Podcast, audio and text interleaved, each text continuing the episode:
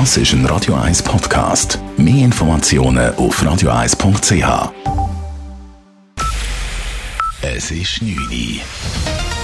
Radio 1, der Tag in 3 Minuten. Mit dem Alles klar. In den USA dürften die endgültigen Wahlresultate noch einige Zeit auf sich warten lassen. Es fehlen derzeit noch die Resultate aus sieben Staaten. Zuletzt hat Joe Biden die Wahl gemäß jenen nun auch in Wisconsin gewonnen. Trumps Team hat angekündigt, man werde wegen des knappen Resultats dort eine Nachzählung verlangen. Zuvor war Biden der Wahlsieg im Bundesstaat Maine zugesprochen worden. In Michigan liegt Biden ebenfalls hauchdünn in Führung. Biden führt nun mit 237 Elektorenstimmen. Donald Trump hat bisher 213 Wahlmänner auf sicher. Donald Trump sorgte für Unverständnis, als er bereits in der Wahlnacht den Sieg für sich reklamierte, von Wahlbetrug sprach und verlangte, dass etwa in Pennsylvania die Auszählung von mehreren hunderttausend Stimmen gestoppt werde.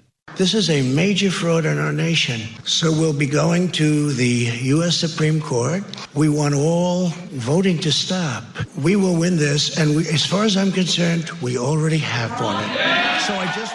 Biden, der im Verlauf des Tages stimmenmäßig aufgeholt hat, rief zu Vernunft auf, man solle zuwarten, bis alle Stimmen ausgezählt seien.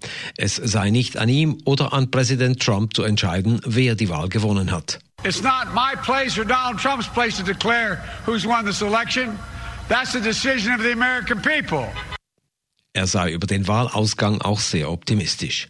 Der Owner-Ständerat Josef Dittli, der für die OSZE als Wahlbeobachter in den USA weilt, sieht keine Anzeichen, dass der demokratische Wahlprozess gestört worden sei. Wir haben überall dürfen feststellen, dass die Leute äh, uneingeschränkt ihre Stimme haben können abgeben Aber mit diesen Äußerungen von Präsident Trump sagen, weiterziehen und stoppen von, von der Auszählung und so, das, da gießt natürlich Öl ins Feuer. Das geht nicht. Das ist äh, hochgradig ungeschickt.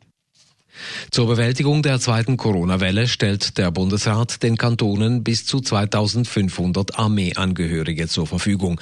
Sie sollen im Rahmen eines Assistenzdienstes, wie bereits bei der ersten Corona-Welle, die Spitäler, die Pflege oder die Patiententransporte unterstützen.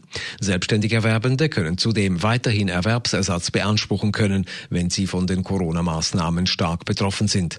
Auch der Sport erhält Unterstützung. Profiklubs und neu auch Vereine aus semi professionellen Mannschaftssportarten können ab Dezember beim Bund zinslose Darlehen beantragen. Der Bundesrat hat 350 Millionen Franken dafür zur Verfügung gestellt. Gesundheitsminister Alain Berset hat heute die Kantone kritisiert, die Kooperation funktioniere nicht, wie sie sollte, die gegenseitige Unterstützung müsse verbessert werden. Die Spitäler müssten auch Operationen verschieben, um freie Betten für Corona-Patienten zu haben. Die österreichischen Behörden hatten vor der Tat Hinweise über den Attentäter von Wien. Eine Meldung des slowakischen Geheimdienstes, wonach der Mann Munition kaufen wollte, wurde nicht weiterverfolgt. Der österreichische Innenminister Nehammer hatte eine Untersuchung angeordnet. Weiter wurde bekannt, dass einer der beiden jungen Männer aus Winterthur, die im Zusammenhang mit dem Terrorangriff von Wien verhaftet wurden, aus dem Umfeld der früheren An-Nur-Moschee stammt. Radio 1 Wetter. In der Nacht ist es meistens bewölkt, dazu auch ab und zu leichter Regen. Morgen am Donnerstag ist es hochneblig trüb, die Obergrenze vom Hochnebel bei 1400 bis 1800 Meter. Tagsüber lockert der Hochnebel auf und es gibt auch Aufhellungen. In den Bergen ist es recht sonnig.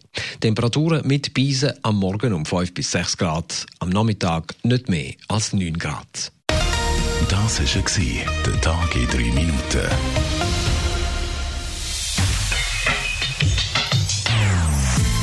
Non-Stop Music auf Radio 1. Die besten Songs von allen Zeiten. Non-Stop. Radio 1.